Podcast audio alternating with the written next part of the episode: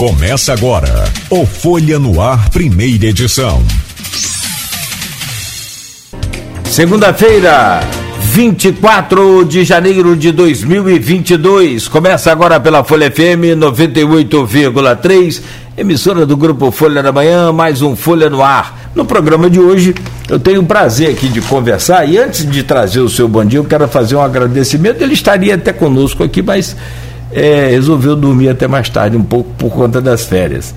Nosso querido professor, é, presidente também, diretor da incubadora Tec Campus, o, o, Henrique da Hora. Um agradecimento sempre a ele, que é um, uma figura extraordinária no que diz respeito aí à parceria também com este programa. E ele então fez essa ponte para que a gente pudesse conhecer né, e conversar com o doutor Daniel Coelho, é doutor em recursos hídricos em sistemas agrícolas e mestre em engenharia agrícola, com é, hoje a ocupação de professor do IFE Bom Jesus. Daniel, bom dia, seja bem-vindo aqui ao nosso Folha no Ar, é um prazer poder recebê-lo aqui.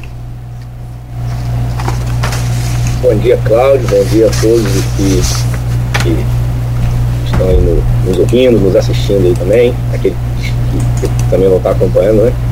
Para mais uma satisfação poder estar contribuindo com a divulgação do, dos nossos projetos, né, do, dos trabalhos envolvidos pelo Fluminense na região e do impacto social que, que esses projetos têm proporcionado. Obrigado.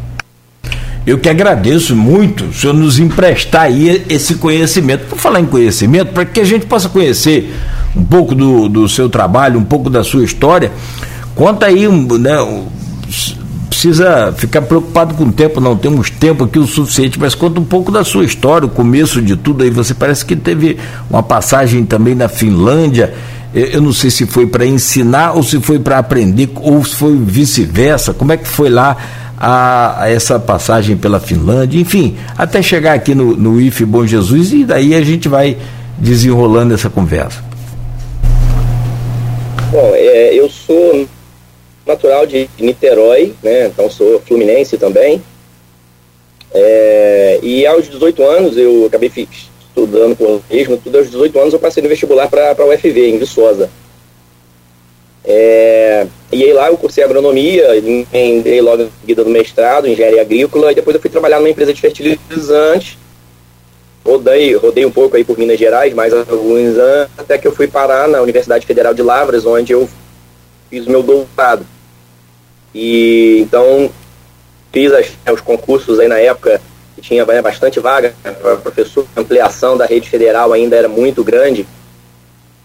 Né, infelizmente hoje essa, essa ampliação de vagas, ampliação de institutos e universidades está tá à míngua, né?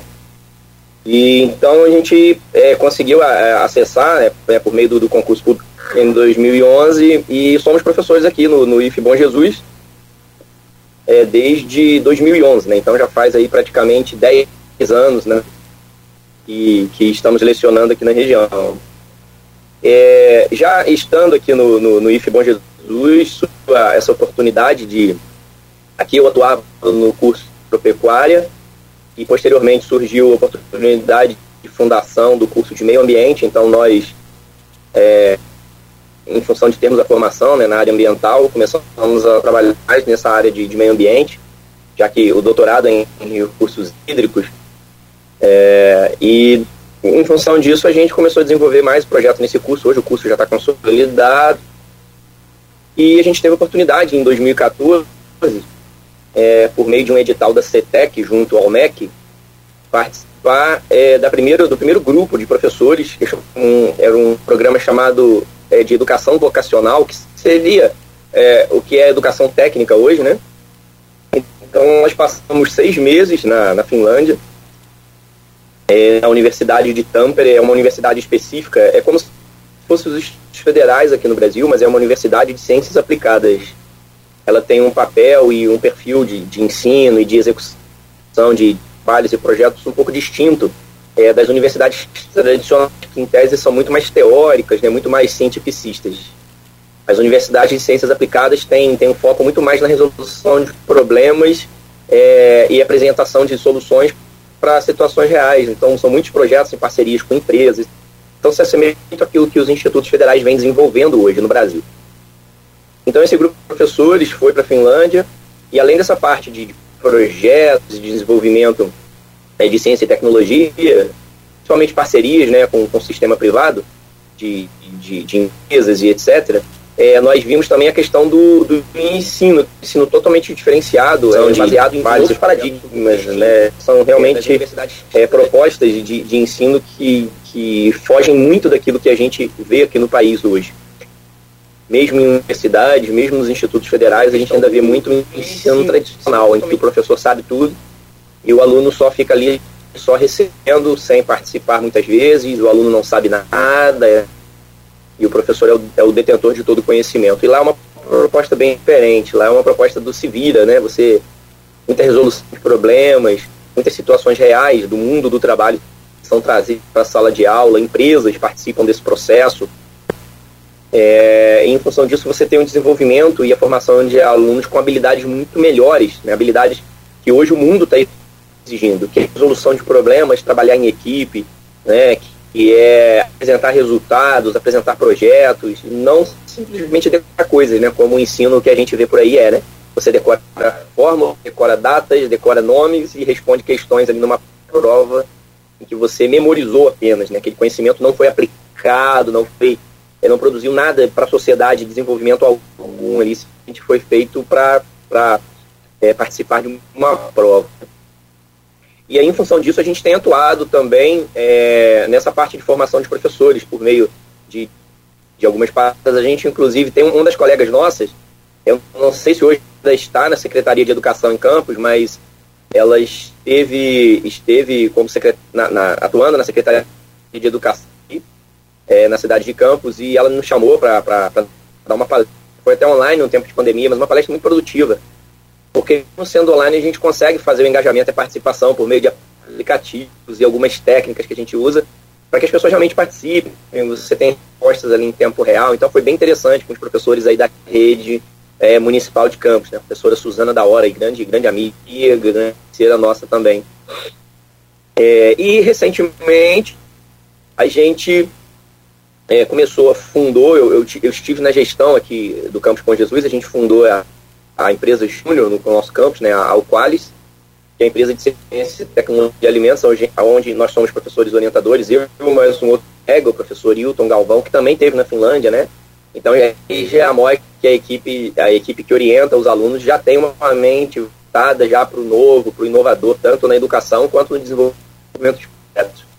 E a gente vem atuando nessa empresa e culminou né, no projeto do desenvolvimento da cafeicultura aqui no Noroeste Fluminense, que é o, é o que tem sido o, o, o nosso foco de trabalho junto à empresa Júnior, né? Legal. Eu tentei dar um resumo. Não, muito bom, muito bom. Não, excelente. E aí a gente vai pegar, é claro, que todo esse conteúdo aí e tentar esmiuçar aí e aproveitar o máximo de informação possível, porque a nossa região é, ela é agrícola, eminentemente agrícola, né? A gente sempre foi agrícola, tem um potencial é, é, é no agronegócio, né, de, de forma em geral. Inclusive aqui, aqui no, no Grupo Folha da Manhã, em 2020, o Aloysio Abreu Barbosa fez, né, com toda a equipe do jornal, fez 11, 11 painéis, 11 painéis, com desses 11 painéis, 34 é, entrevistados, do que você imaginar da nossa sociedade civil organizada. Professor de, do IFE, reitores de, de universidades, diretores sindicais, médicos, eh, profissionais autônomos, advogados, e, e, tudo que você imaginar. Uma coisa, dentre. Eh, qual é a, o, o, tema principal desse painel? Dentre vários assuntos, mas o, o tema principal desses 11 painéis foi como tirar Campos do buraco, porque Campos é uma cidade extremamente milionária, bilionária, né, são 2 bilhões por ano aqui de, de, arrecadação em média. Se você contar a época áurea do, do, do, do, do desse, desse é, é, royalties e das participações especiais, Campos bombou, arrebentou, coisa de quase mais de 2 bilhões e meio de arrecadação por ano. E aí, Campos fechou o ano de 2020 devendo salário, devendo é, 13 terceiro aos servidores e aquela coisa toda. Então, ali, esses painéis foi tipo que um, uma linha traçada até para que pudesse colocar um limite também nas promessas políticas para mostrar que Campos estava numa situação difícil, os caras né, não saíam aí prometendo nas campanhas e que iam fazer, pintar as ruas de ouro.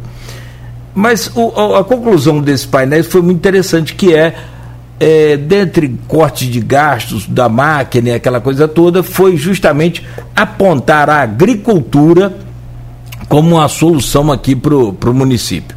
Mas eu, eu, eu quero falar disso já, sobre a agricultura, mas antes, deixa eu voltar a esse tema da e aí explorar um pouco mais esse tema de, desse paradigma. Como é que você está quebrando? Você já, você já considera que está quebrando esse paradigma aí desse conteúdo de ensino, onde o aluno ele apresenta a solução para o problema e não apresenta só aquela decoreba e tem também o lance da cola. Porque era tão bonzinho quando a gente colava a resposta certa, não sei se você já colou. Mas era tão bonzinho. Você... Falam que quem não cola, quem não cola não não, sa não sai da escola, né? É. Aí, rapaz, agora tão ruim quando a professora pega aquela cola do sujeito, pai, dá uma sensação de arrependimento terrível. Por que, que não estudou? Mas aí, é, é, é quer dizer, a gente a, a cola, mas quando surge o problema aqui, na vida real, eu não vou ter cola para poder resolver meu problema, eu vou ter que ter é, experiência. Como é que você está quebrando esse paradigma então? É, essa questão da cola é interessante porque ela passa por vários aspectos, inclusive até por aspectos éticos, né? Uma vez que você tem uma relação professor-aluno, e essa relação no ensino, ela precisa ser baseada em confiança. Aliás, como qualquer outra relação, né? Uma relação de trabalho, amizade, seja baseada em confiança. Então, em tese, quando um professor pega alunos colando ou burlando as regras que foram estabelecidas ali, você tem uma quebra de confiança. Então, é uma situação complicada, uma situação chata, né? Alguns professores querem punir, é, muitas escolas possuem até regimentos, né? E, e etc. e tal. É, eu tive eu tive uma experiência, eu estudei eu estudei fora também, durante a faculdade, no intercâmbio, e lá eu estudei na Universidade da Flórida, em Gainesville.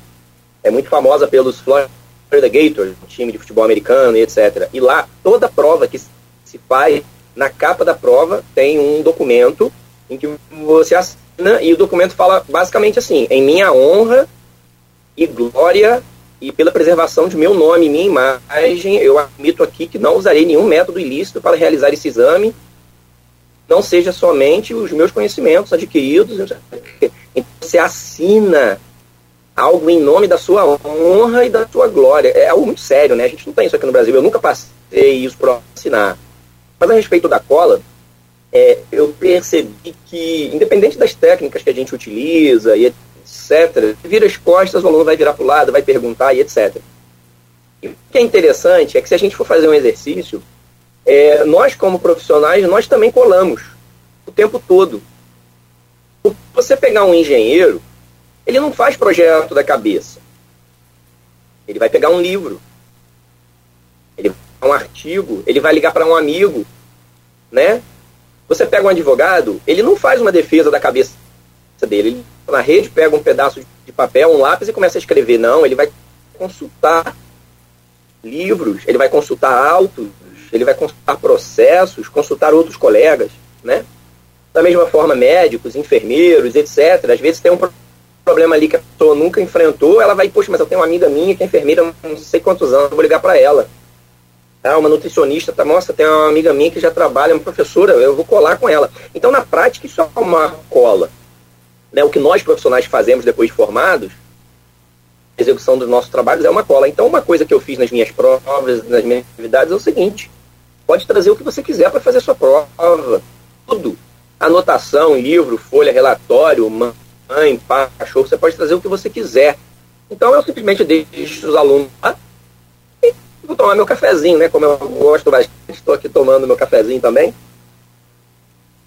E eu deixo. Então, eu falo com eles: olha, na vida vocês vão precisar consultar informações, consultar pessoas. E aqui eu trabalho para isso. Muitas vezes eu faço em prova em dupla, faço prova em equipe, entrego a prova para ser feita em casa.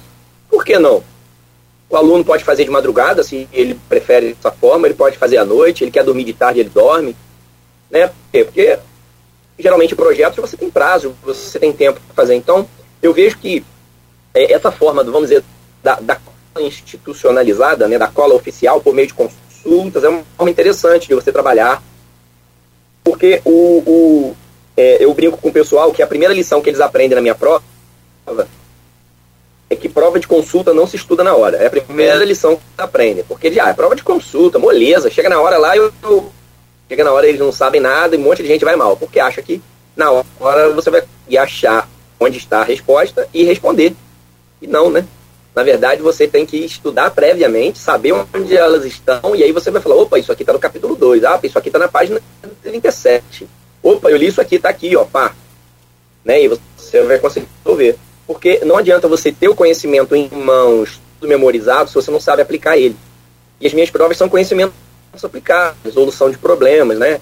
Então, é um exemplo. Ah, o, o João está trabalhando no laboratório e chegou uma amostra para ele de água assim assado de uma empresa de laticínios. Pronto, ele fazer análise. E aí, se o João nunca analisou uma, uma amostra de água de laticínios, como é que ele vai fazer? Como é que ele vai manejar essa água? Será que é analisar uma água de efluente doméstico? Será que é igual analisar uma água potável, uma água de poço, uma água de rio? Ele vai ter que correr atrás da informação, né? Vai ter que ir aos livros, vai ter que buscar um técnico mais experiente, etc. Então, essa forma da cola eu acho que eu já consegui resolver, né? Pelo menos é uma, é uma proposta, né, para tentar resolver isso aí. É uma proposta. É, mas tem muitos colegas que são resistentes, muitos colegas não. A prova é tradicional, não pode olhar para o lado, não pode piar, não pode fazer nada, senão eu tomo sua prova, né? Quer dizer, eu acho que cabe é, a, muitos, a, a, muitos professores pensar no novo, né? Pensar que há outros caminhos, que há outras propostas né, nesse sentido. Sobre essa. Aí você me levantou a dúvida, eu fiquei até gaguejando aqui agora. Mas se eu tenho acesso a, todos, a todo esse material, é, eu, não, eu, não, eu não vou estar tá decorando, eu vou estar tá só no Ctrl C, Ctrl V? Não seria isso, não? Não, na verdade não. Na verdade não. Porque você não vai ter perguntas como, por exemplo, em que data foi descoberto? Você não tem é, aplicação nisso, né? Você tem uma decoreba, ele vai achar o livro, olha, a data foi 1500, tal, pronto, vai responder. Então, você, no meu caso, você não vai ter lá assim, é, o que é análise de pH? Não. Não vai ter isso. Agora, ele vai ter que saber que a análise de pH precisa ser feita primeiro do que todas as outras, porque ela tem um prazo muito curto para ser realizada. Então, eu posso colocar é, é, as análises que precisam ser realizadas, quais as análises que você vai fazer primeiro nessa amostra?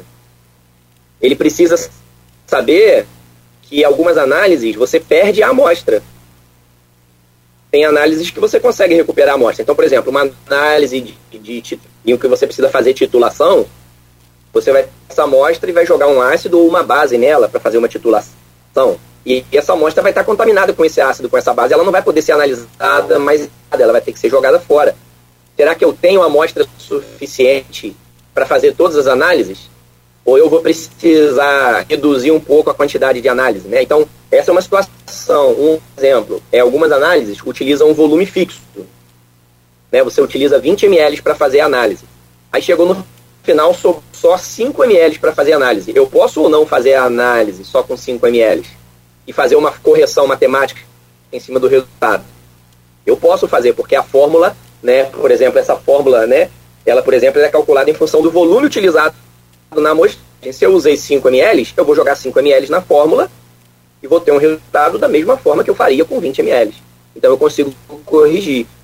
E tem aluno que fala, não, não é possível, porque a, a, a porque a, a, como é que fala? A, a norma fala em 20 ml.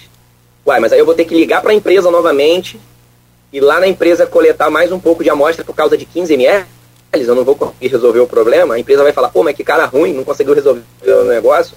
Eu vou ter que tirar meu técnico, coletar mais amostra, gastar um motoboy, gastar um frete para mandar a amostra para ele de novo, porque ele não preservou a amostra.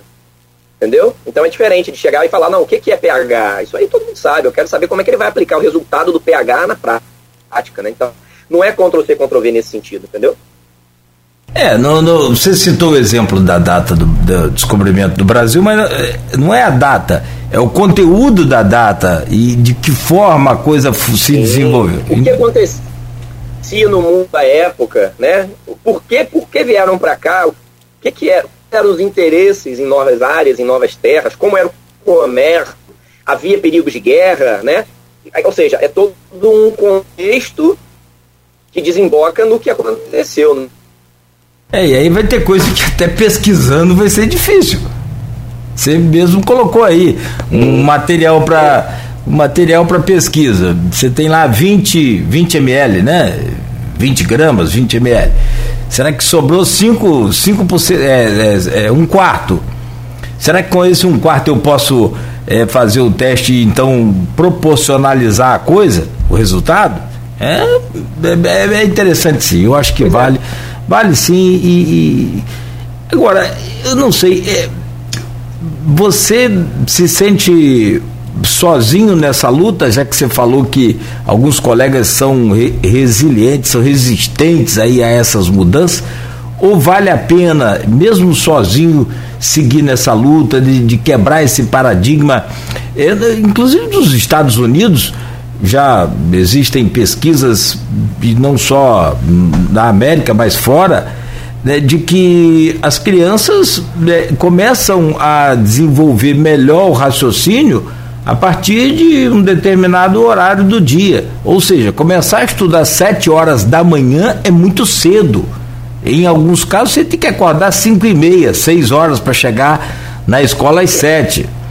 Então quer dizer, é muito cedo para determinada idade e o cérebro não está nesse pique todo aí de absorver aquelas informações todas. Tem uma série de mudanças. Nessas mudanças você se sente meio que sozinho aí? É, as mudanças elas, elas, elas impactam em outros níveis até que eu vou chegar nele. A questão de me sentir sozinho, eu cheguei a alguns pontos, me senti sim, mas a gente costuma falar que em educação você precisa trabalhar sensibilização. Porque educação, eu disse, é processo, é relacionamento. Então, é, não adianta chegar para um professor e falar, ó, você está todo errado. Eu tenho que apresentar para eles um outro lado, uma outra história, e ele tem que começar a perceber que existe um outro caminho. Ele pode querer trilhar ou não. Mas sabe o que, é que ocorre com a, com a maior parte das pessoas? É muito confortável você fazer o que você sempre faz, porque você já tem suas aulas prontas, seus slides prontos, você já tem suas provas prontas, seu conteúdo todo pronto, então você vai mexer nisso para quê? Aquela famosa, não mexe com quem está quieto, né? Já, tô, já faço isso aqui há 20 anos, não, não mexi em nada não. Mas é interessante você ver o engajamento dos alunos, como é diferente, você vê uma série de, de desenvolvimentos, alunos que às vezes depois entram na faculdade falam, poxa, professor, aquele trabalho que a gente fez naquela matéria, nossa, fez uma diferença total. É, eu vou dar um exemplo aqui nisso. É, é, essa questão dos novos paradigmas, quando você trabalha com educação, você trabalha com educação baseada em habilidades e competências. Porque se você for parar para pensar, o mundo hoje exige de nós habilidades e competências. Simples. Então, por exemplo, qualquer pessoa hoje que trabalha numa empresa, ela precisa fazer um relatório. O chefe, né, o, o líder daquela empresa ali vai chegar e vai falar: Eu quero um relatório mensal de atividades. Ela vai ter que saber fazer um relatório. Aí nesse relatório, ela, quer dizer, ela mal sabe escrever, e aí vai entregar um relatório, igual tem aluno aqui que entrega às vezes, o aluno chega no curso técnico, entrega um relatório na folha de caderno à mão. Aí eu pergunto para ele: se você estivesse trabalhando, você ia entregar para o seu chefe um relatório, uma folha de caderno? Você não teve o trabalho nem tirar aquelas, aquelas rebarba folhinha que você destacou do caderno? Aí eles ficam sem graça, ah, não, professor, não entregaria não. Então por que você está entregando isso aqui para mim? Aí eles ficam sem graça, pedem desculpa, vão lá e refazem.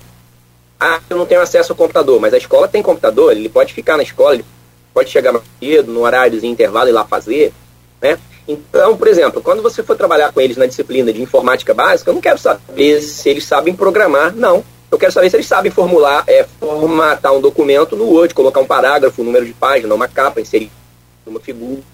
Porque é isso que eles vão precisar fazer na vida profissional deles. Fazer uma tabela, fazer um gráfico, é isso. Né? Pegar uma planilha do Excel e fazer uma tabela e gerar um gráfico a partir daqueles dados. E mais importante, não só gerar o gráfico, mas interpretar os dados, interpretar o que o gráfico está dizendo, né? É isso que é necessário. Eu não quero saber se ele. Pode ser que tem, tem colegas aqui que lecionam e que exigem que os alunos façam planilhas dinâmicas, é, automatizadas e tal. É uma, é uma proposta interessante, é, mas nem na faculdade você tem pessoas que sabem isso. Eu vou exigir disso é, um aluno do curso técnico que saiba fazer isso. Pode ser que ele saiba ou precise fazer isso lá na frente, mas aí ele vai saber onde correr atrás da informação para ampliar o nível de conhecimento dele, né? Aí, quando a gente considera habilidade e incompetência, a gente pode fazer um raciocínio simples. É, por exemplo, eu posso definir que a competência é, para aquele aluno seja andar de bicicleta em linha reta por 10 metros. Ele precisa andar de, de, de, de bicicleta né, é, por 10 metros em linha reta. Essa foi a competência que exijo desse aluno. Então, ele vai treinar para que ele consiga completar esse objetivo. Ocorre que existem alunos que têm, muitas vezes, é, dificuldade de equilíbrio, porque ele pode ter, por exemplo, labirintite. Então ele não vai conseguir se equilibrar numa bicicleta.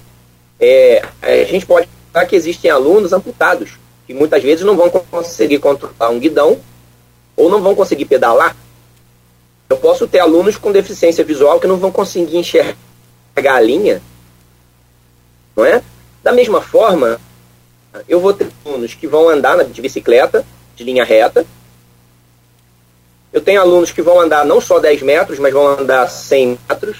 Ou seja, eles vão além daquela competência. Eu tenho alunos que vão andar empinando numa roda só. Então, eles vão muito além daquela competência. E aí são aqueles que se destacam na competência. Eles cumprem a competência, o objetivo, mas eles vão muito além. E da mesma forma, essa competência pode ser adaptada para aqueles que, por algum motivo, não conseguem cumpri-la. Como eu disse, um aluno amputado, um aluno deficiente visual. Então, essa competência ela é baseada em várias habilidades. Ou seja, ele precisa ter equilíbrio, noção de espaço, ele precisa ter um vigor físico para promover força no pedal da bicicleta e poder pedalar. Então, a gente trabalha várias habilidades com os alunos para que eles consigam concluir aquela competência. Então, na educação, é dessa forma. Eu vou trabalhar com ele. Né? É, como escrever um relatório? O que, que eu escrevo nesse relatório? Então, eu vou trabalhar as partes do relatório, introdução. Ah, mas eu vou decorar isso? Não, eu vou lá no campo, faço uma atividade com eles, qualquer. Por exemplo, coletar uma amostra de solo para enviar para um laboratório. Eu vou chegar essa amostra, vou botar essa amostra num saco de supermercado qualquer, sem identificação. A amostra veio de onde? Foi coletada quando? Como? Para que eu coletei essa amostra? O que, que eu preciso colocar de informações nesse formulário para que o laboratório possa fazer análise. Eu posso pegar qualquer sacola, eu vou pegar uma sacola que veio carne dentro, então essa amostra já vai contaminada com sangue, com carne. Eu tenho que pegar uma sacola limpa, eu tenho que pegar uma especial. Então, isso tudo precisa ser colocado para o aluno. E no relatório ele relatar, ele vai escrever o que ele fez, ou seja, um relatório de atividade. Isso é prático, isso é conhecimento aplicado, né? Então é dessa forma que a gente busca trabalhar esses conhecimentos, né? Pegar o conhecimento e aplicar ele em situações que realmente ele vai usar na, na vida, no mundo do trabalho, né? Na sim, vida sim. dele. E eu fico aqui na torcida, porque eu gostei muito, acho bacana a ideia. Porque é, é, é muito bom você falar assim, ah, porque as faculdades, as universidades estão é, é, trabalhando muito na extensão, na, na, na, pesquisa, na coisa, né?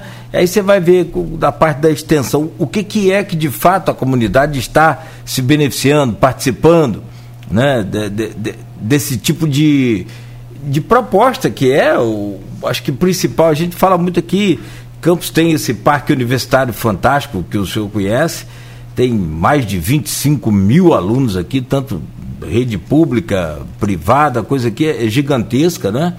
Então você, você vê, é preciso que se explore isso de uma forma que a comunidade também ganhe, que a comunidade também tenha acesso a esses benefícios desse parque universitário com programas, com ações, e eu acho isso muito, muito bacana, muito importante. Bom, professor, eu vou pedir licença ao senhor rápido. Claro. Sim, pois é. não. Sim? Eu preciso fazer um intervalo. Não, é, bem, depois eu vou falar, depois a gente volta. Né? Pois, pois não, pode falar. Depois a gente volta. Depois a gente volta nesse, aluno, nesse assunto, então, um pouquinho. A gente volta nesse assunto. Sim, sim. Para a gente saber. É, porque você faz uma, uma, uma, uma, pesquisa aí de um. Sei lá, de um, de um grão de café aí, uma semente de, de um pé de café. Perfeito. Mas a comunidade não tem acesso àquilo. Aquilo está fora da realidade da comunidade. Então, para a gente ver o resultado uhum. daquilo na prática, lá no, no homem do campo, na lida do dia a dia enfim, e nós vamos falar sobre isso então no próximo bloco. E a gente fala um pouco sobre essa empresa Júnior Alcalis, Júnior também, né? O programa faz uma pausa. Isso. É, Alca, desculpa, Alca, Alqualis, Alqualis Júnior, perdão. É, sobre essa questão hídrica, nós vamos falar no último bloco. E sistema irrigado também, esse controle, né? Tem um depoimento aqui do secretário de Agricultura de Campos, que eu não sei se o senhor conhece, professor. Ele é professor também, foi reitor também da, da Universidade Estadual do Norte Fluminense, o nosso querido professor Almir Júnior. Ele hoje está na Secretaria de Agricultura e ele é um entusiasta, né? é um cientista, pesquisador e aquela coisa toda. É, e ele falou aqui, olha, no melhor dos mundos, o ideal era não ter chuva nenhuma, só irrigação. Que aí a gente ia ter um controle total e absoluto da água que a planta recebe. Mas a chuva é sensacional. Né? A gente não pode abrir mão da chuva de forma nenhuma. Deixa eu voltar aqui com o senhor e perguntar. É. É, né? Se senhor conhece o professor Almir, pode comentar, fique à vontade.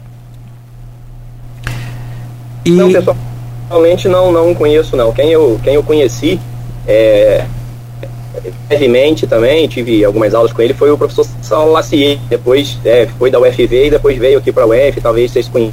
Sim, sim, professor Salacier, né, um grande ícone na irrigação também.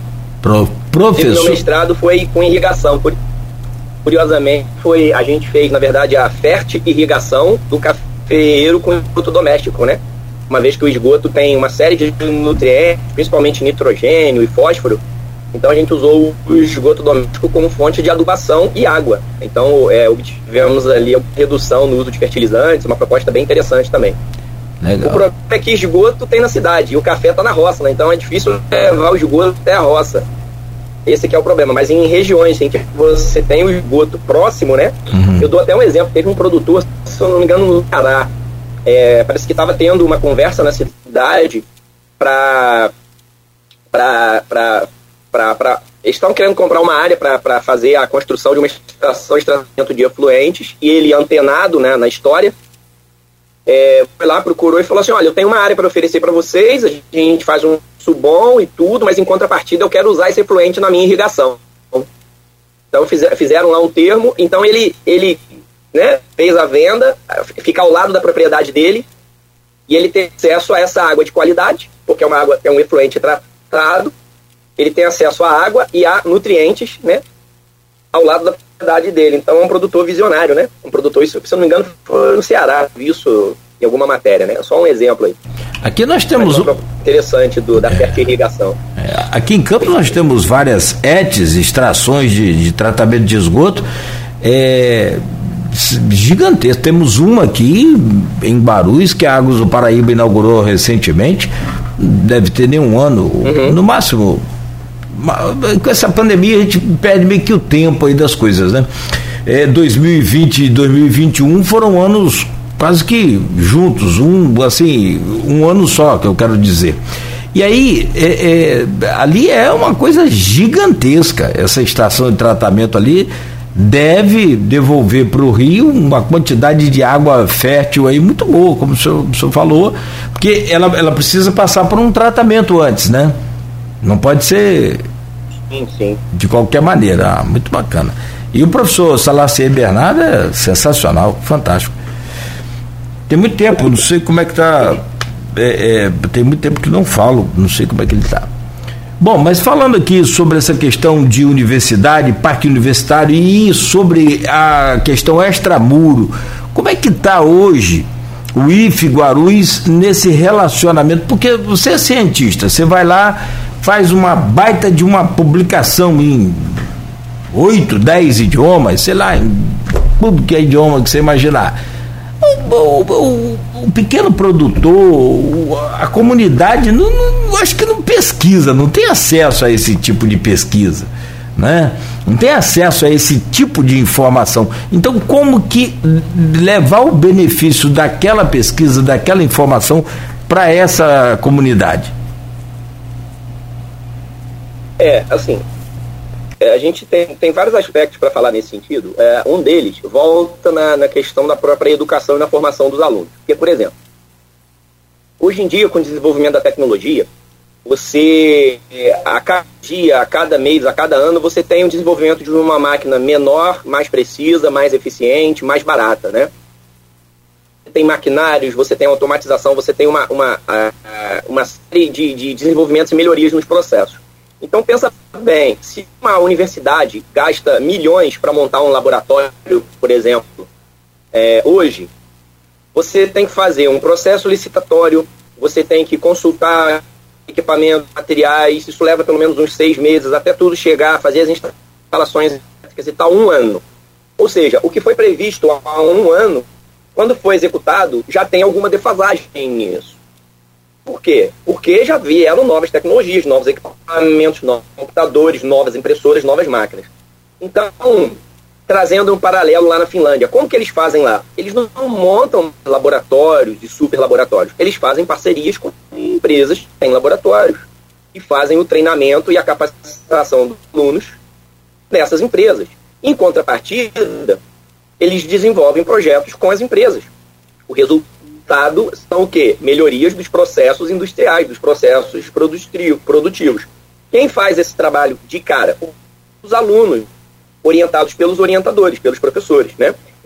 Então, você tem um, é o que hoje em dia é muito comum, você tem aquele famoso ciclo e relação do ganha-ganha, ou seja, a universidade ganha em conhecimento, ganha em prospecção, ganha em recursos, porque isso aí também pode ser gerado recursos né, por meio desses projetos, e a empresa ganha em resultados, em melhorias e em mão de obra capacitada, porque muitos desses alunos que desenvolvem os projetos nas empresas, a maior parte é contratado pelas empresas.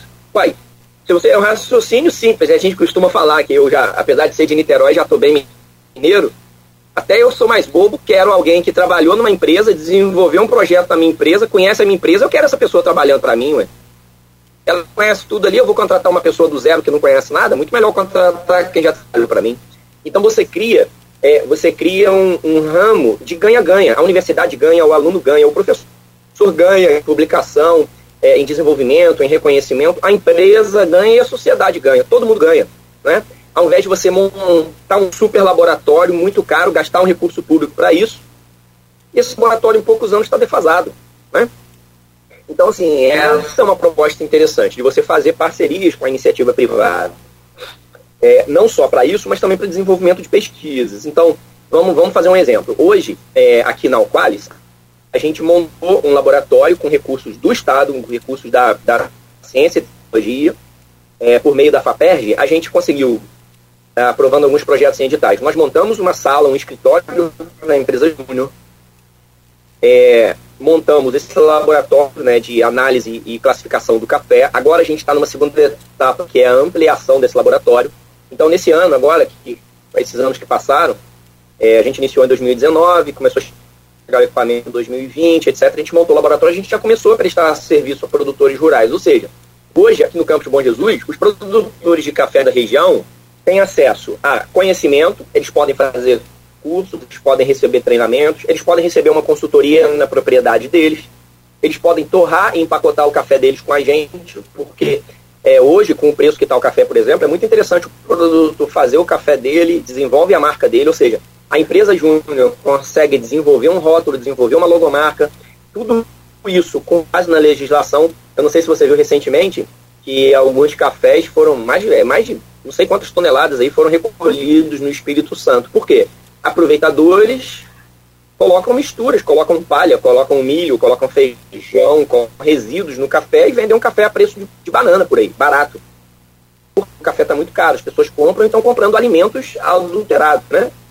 Então, o produtor rural, a gente já trabalha com ele, olha, vamos melhorar a qualidade desse café, porque você consegue um preço melhor. Se você vende o café verde para a cooperativa, você vai ganhar um preço X. Agora, se você bota ele no pacotinho, vende na feira, vende no mercadinho, manda para uma capital, manda para um amigo, divulga na internet, você vai conseguir duplicar, triplicar, às vezes quadruplicar o valor de uma saca de café. Aí pensa bem, o impacto né, que esse projeto tem na vida de um produtor rural, ou seja, ele vai melhorar a renda da família, ele vai conseguir, de repente, mandar esse aluno para estudar fora, porque vai ter um recurso para ajudar no no transporte, para ajudar na moradia, não é? é? ele, ele, ele vai conseguir melhorar o carrinho dele, às vezes comprar uma picapezinha, para poder chegar na serra, para sair da roça na, na, na chuva, para não ficar atolado, vai melhorar a casa dele, vai melhorar o conforto da família dele. Por meio de quê?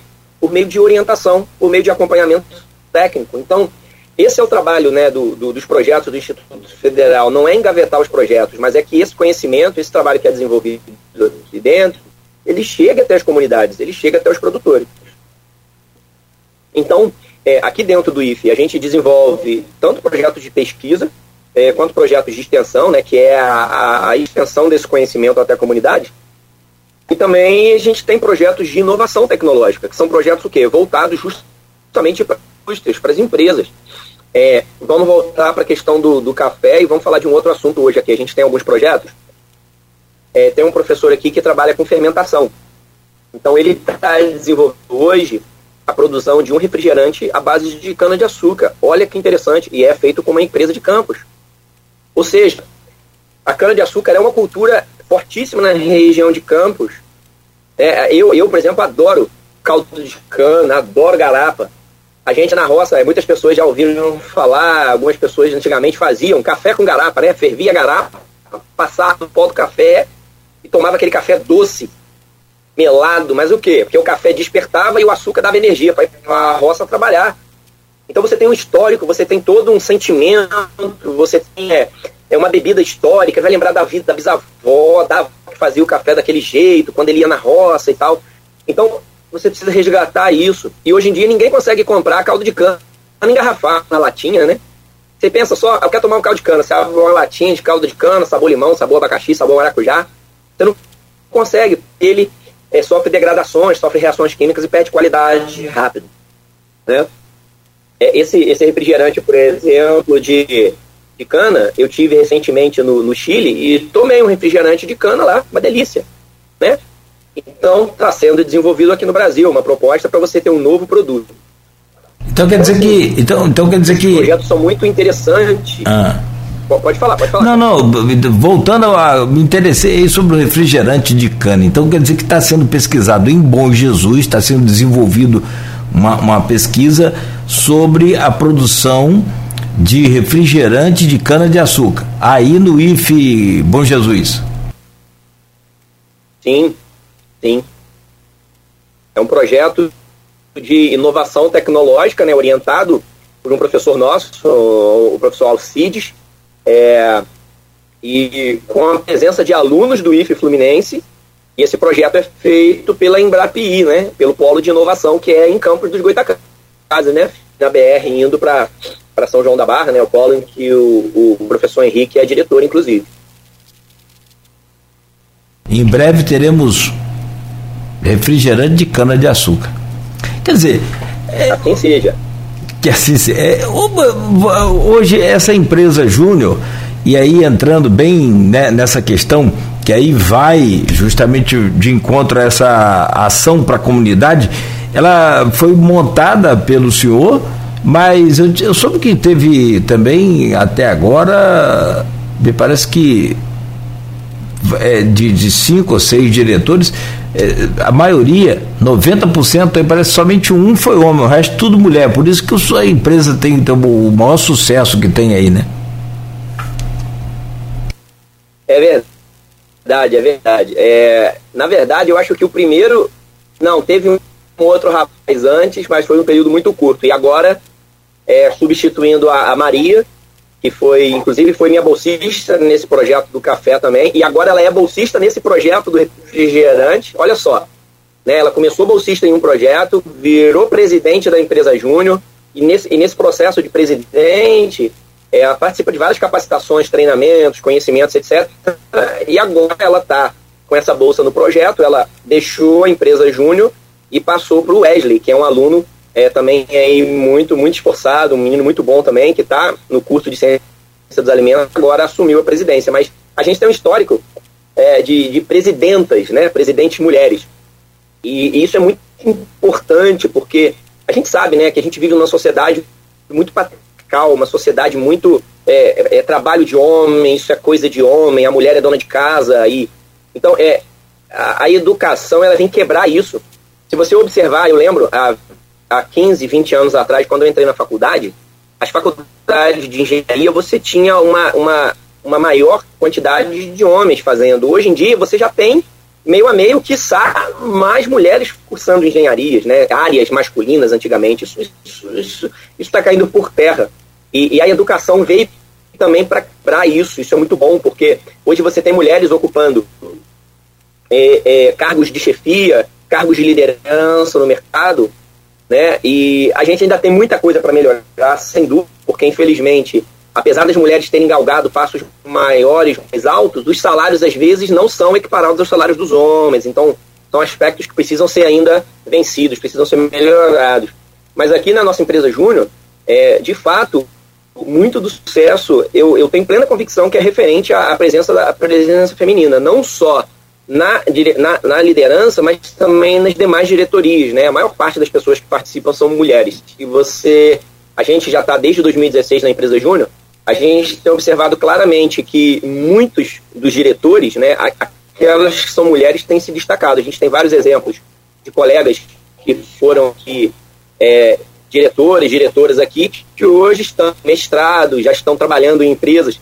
Teve, inclusive, é, um, um colega que ele foi diretor de qualidade, esse é um colega homem, ele foi diretor de qualidade e foi dada a chance para ele no processo seletivo, porque ele foi empresário júnior e foi diretor de qualidade na empresa júnior. E a pessoa que estava no processo seletivo também foi empresário júnior e falou: oh, eu vou dar essa chance porque eu fui da empresa júnior, sei a importância da empresa júnior e eu sei que você é diferenciado e eu vou te dar essa chance.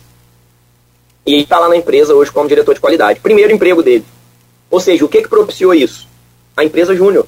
É, é, é, porque, na verdade, a empresa ela não tem fim lucrativo, mas o objetivo dela é o quê? Desenvolver projetos para situações reais. Então, um aluno, durante o período de faculdade, ele desenvolve projetos, ele resolve problemas, ele gere conflitos, uma série de situações. Está tendo uma hora, o pessoal está tirando uma laje, tem uma barulheira aqui agora. é, ele, ele resolve problemas reais de empresas, né, problemas da sociedade. Então isso é muito importante para a formação desse aluno. Não fica só decorando conteúdo e respondendo perguntinhas aí, com datas e provas. Né? Muito interessante isso. Bom, sobre essa questão da, da empresa Júnior, primeira coisa, ao, ao Qualis quer dizer o quê? É algum. Hein, professor? Não, a Alqualis ah. ela é o nome mesmo da empresa, né? Ela, ela remete hum. a, a qualidade total, né? Hum. O old, talvez no inglês, né? Sim. Ao qualis. Então, é, remete à qualidade total nos processos, né? na, na ah. gestão e etc. Ela veio nesse nome. E, e tem é interessante o símbolo dela, não sei se vai ser possível é, ver aqui. Eu estou até com a blusa que a gente tem na empresa Júnior, eu vou tentar mostrar aqui o símbolo dela, levantar um pouquinho aqui. Ah. É uma é uma acerola né? Ah, legal. Que, e dentro da cerola você tem uma lâmpada uma que lâmpada. remete a, a, novas ideias, a geração de, de conhecimentos e etc. Né? Então tá aí, ó, soluções em alimentos, Alqualis Júnior. É, a empresa hoje já tem desenvolvido vários projetos em diversas áreas na área de alimentos, né, tanto em desenvolvimento de produtos, e agora a gente tem ampliado muito dentro da área da, da, da cafeicultura, né? É, a ideia do, do curso de ciência e tecnologia do alimento é justamente o que? É, é, produzir mais. Acho que o que o mundo busca é isso, né? Produzir mais num curto espaço de tempo e numa área menor de terreno. É, basicamente é isso ou eu estou muito fora da, dessa realidade? É, na, na prática, é, o curso de ciência dos alimentos ele se aproxima muito, muito do que seria a engenharia de alimentos, mas ele se diferencia em qual sentido? É, a engenharia ela vai trabalhar mais com processos voltados à produção de alimentos. No caso da ciência dos alimentos, ela vai trabalhar com os alimentos em si. Então, você vai trabalhar, por exemplo, com é, melhoria da qualidade em matéria-prima. Então, por exemplo, se você quer produzir sucos, você precisa de frutas com mais açúcar, com mais qualidade. Então, você precisa fazer esse trabalho lá no campo, você precisa da melhoria da qualidade da produção agropecuária para que você tenha frutos de qualidade, frutos sem brocas, frutos sem doenças, frutos sem podridão, né, para que você tenha um suco de alta qualidade. É, da mesma forma, a cana-de-açúcar, né, você precisa de uma cana com alto BRICS, né, que é a porcentagem de açúcares aí, sólidos dissolvidos que vão dar açúcares, etc. É, da mesma forma, você produzindo laticínios, você vai precisar de um leite de qualidade, uma matéria-prima de qualidade. Você vai precisar de um processo de qualidade. Então, uma levedura, é, um microorganismo que faça o processamento desse alimento, desse laticínio, é, de forma mais eficiente, que produza melhores sabores, né, sabores mais agradáveis, produza menos resíduos etc. Então, essas são algumas áreas de atuação.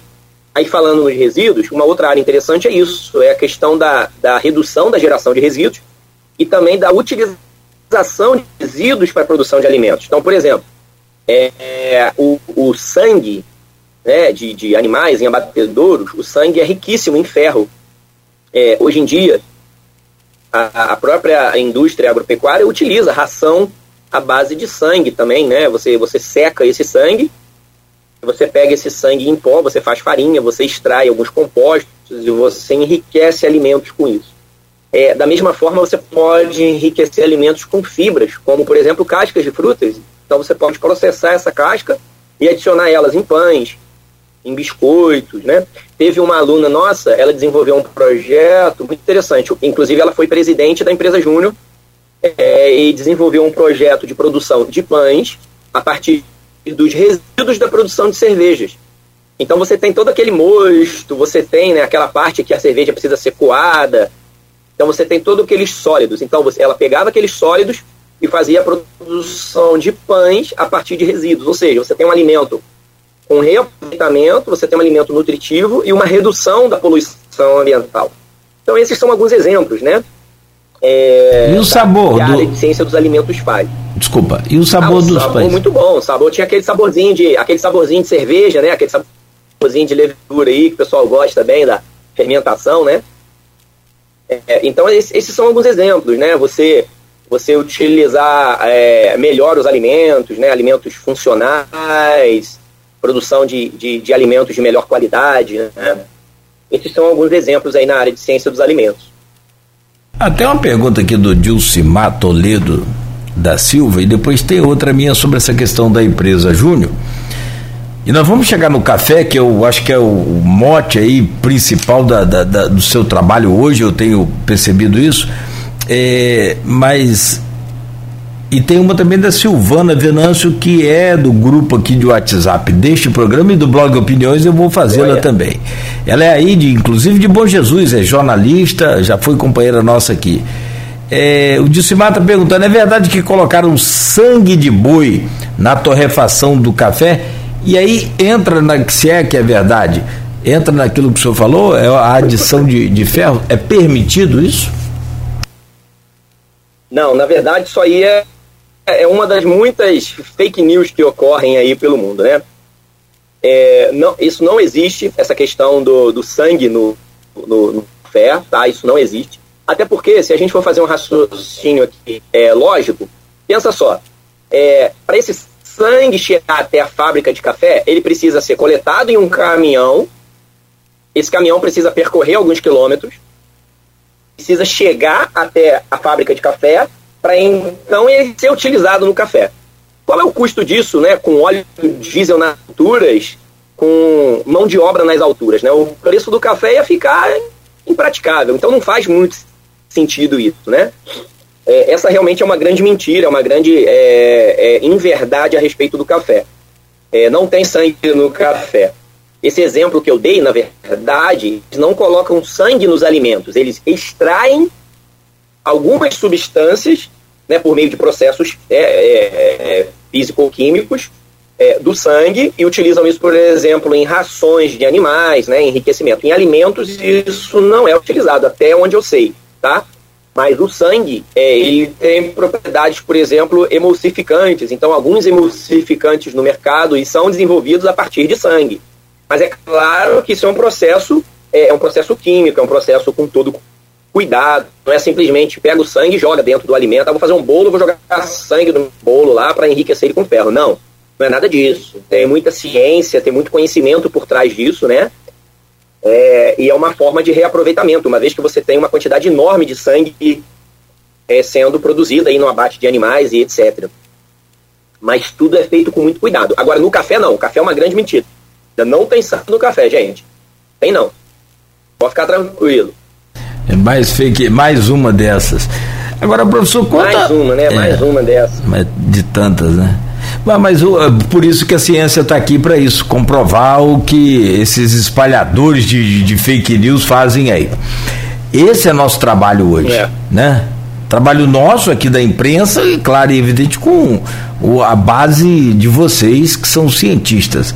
Sobre a empresa Júnior, Alqualis Júnior, o que que eu, por exemplo, como empresário, posso é, é, contar com vocês. Vamos, vamos lá. O, o empresário ou produtor, eu produzo aqui uma fruta ou um, um legume, uma coisa qualquer aqui. Eu, eu, eu, posso fazer alguma encomenda a vocês de um trabalho específico para melhorar a genética, para melhorar aquela produção? Eu, que tipo de acesso? A gente do, do, do, do, com o CNPJ, né, a pessoa física pode ter, a pessoa jurídica, aliás, ou até mesmo a pessoa física, que essa informalidade também no campo é outro problema também, é outra é outra questão que tem que ser resolvida. O senhor é, é, é produtor também, o senhor sabe. É, então, de que forma a gente pode acessar essa Alquali Júnior? É, bom, Uh, as demandas, né, elas, muito, elas são muito pontuais e específicas. Então, tudo que é dentro da área de alimentos, depois eu vou até passar o, o, site aqui da, da, da, empresa Júnior, né, que pode ser acessado por qualquer um, dentro de informações, os projetos desenvolvidos. Mas, por exemplo, a empresa já desenvolveu aqui o controle de qualidade de uma, uma fábrica de massa de pastéis aqui na cidade. Então, ela fez toda a análise físico-química, análise microbiológica, é, orientou na rotulagem. Então, hoje, a, a, empresa que vende aqui na região tem seus produtos aí com análise físico-química, análise microbiológica é, e um rótulo adequado à legislação. Então, esse é um exemplo, né? Adequação de rotulagem. Inclusive, na área do café, é, muitos cafés que são recolhidos do mercado, eles são recolhidos porque têm problemas de rotulagem, porque falta informação. E existe uma legislação, né, uma RDC, uma resolução da Anvisa, e diz o que, que tem que ter na embalagem do café. Então a gente pode orientar o produtor do café, por exemplo, que tem um café, uma marca própria, para ele adequar o rótulo dele e não correr o risco de ter um produto recolhido numa gôndola, né, no mercado, por exemplo.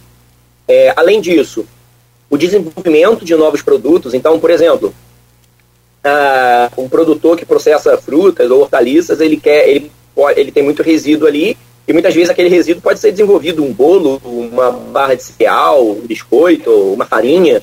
Né? Então a, empresa Júnior consegue desenvolver testes, pesquisas e apresentar o um resultado para esse produtor, para essa pessoa, melhorar isso. Além, claro, de orientações voltadas para a qualidade na produção. É, recentemente, numa cidade aqui vizinha, a, a empresa Júnior fez um treinamento de boas práticas na, de, de produção, chamada de, de BTF, né? Uh, as boas práticas de produção. Então, trabalhou todo um treinamento de higiene, de cuidados na produção. E é curioso porque alguns dos colaboradores é, é, tinham um nível educacional e alguns, inclusive, eram analfabetos. Então, como trabalhar um treinamento com pessoas dessa forma? Então, foi feito um treinamento, um manual todo baseado em pictogramas. São o quê? São aquelas imagens né, que apresentam é, como deve ser feita a situação. Então, por exemplo, na fábrica hoje, onde se deve usar luva, máscara, bota e não pode comer alimentos naquele local para evitar contaminação, ao invés de ter um, um, cartaz com essas informações escritas, que as pessoas são analfabetas não saberiam identificar, tem agora escrito, tem os pictogramas, proibido se alimentar aqui, utilização de bota, utilização de óculos, utilização de luvas, né, e etc. Então, esses são alguns exemplos que, que, que a empresa Júnior pode orientar produtores, etc. É, é, é uma, a empresa hoje tem um portfólio muito amplo, é uma empresa que já vem desenvolvendo esses serviços em, em, em vários aspectos, né, e que está à disposição para a gente realmente produzir, eh, contribuir com, com, com, produtores locais, tanto na área de café quanto em qualquer outra área de alimentos. Ah, muito bacana essa coisa do, do, pictograma aí, muito inteligente, muito interessante. Aliás, é aquilo que o senhor falou desde o começo aqui, deixa a solução para esses jovens. Uma, uma coisa interessante, e, e você percebeu isso aí já há muito tempo, é a televisão, por exemplo, com a, o crescimento da, da internet, dos vídeos da internet, é, a televisão está sofrendo como nunca sofreu antes, né? Porque a, a, a produção de, de, de, de vídeos é, feitas é, pela população, por populares, ganhou a atração, ganhou a, atenção do, do, do telespectador. É, eu, eu, vejo muito dessa forma, eu vejo muito isso aí, assim, como o, o, o senhor falou deixo do aluno preparar a solução do problema, né? Estamos conversando hoje no programa com o professor Daniel Coelho. Ele é doutor em recursos hídricos em sistemas agrícolas e mestre em engenharia agrícola. Professor do IFE de Bom Jesus do Itabapuana. Já falamos aqui sobre vários assuntos importantes e neste bloco é, a gente separou aqui para falar sobre o café, a produção de café, cafés especiais, que tem ganhado destaque aí né, no, no Brasil, pelo mundo afora também, é, com uma qualidade muito, muito, muito infinitamente maior do que essa do nosso café. Eu não sei se eu, se eu falo certo, café do dia a dia, o café do combate, esse café que a gente compra e que subiu muito ele praticamente dobrou de preço, é, em, talvez um pouco mais de um ano para cá. O café dobrou de preço. O que era 9, 10 reais aí um pacote de meio quilo, hoje está a 18, 19 reais. Né? Negócio absurdo. E a pergunta, meu caro professor, como o assunto é o mais importante, ou também é um dos mais importantes, deixei reservei aqui por, por último para a Silvana Venâncio, que é jornalista, mora aí em Bom Jesus, do Itabapuana também, e ela faz aqui a pergunta no grupo de WhatsApp deste programa e do blog Opiniões, que é do Aloysio Abreu, no jornal Folha da Manhã e no portal Folha 1. Professor conterrâneo de Bom Jesus, como é a produção de café de alta qualidade na nossa região? Quais os pontos positivos e negativos dessa produção? Ah, ótimo, ótima pergunta aí. É, bom, vou tentar fazer primeiro um pequeno panorama aí de como é a produção de café aqui no estado do Rio de Janeiro. Né? Hoje você tem é, a maior produção é aqui na região noroeste, principalmente em Varriçai, Porciúnculo, Natividade e Bom Jesus do Itabapuano. Esses são os municípios produtores de café no noroeste.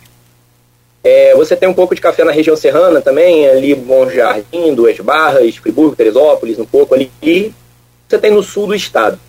É, a, produção mesmo, produção comercial em grande quantidade, fica restrita à Serra e à região noroeste.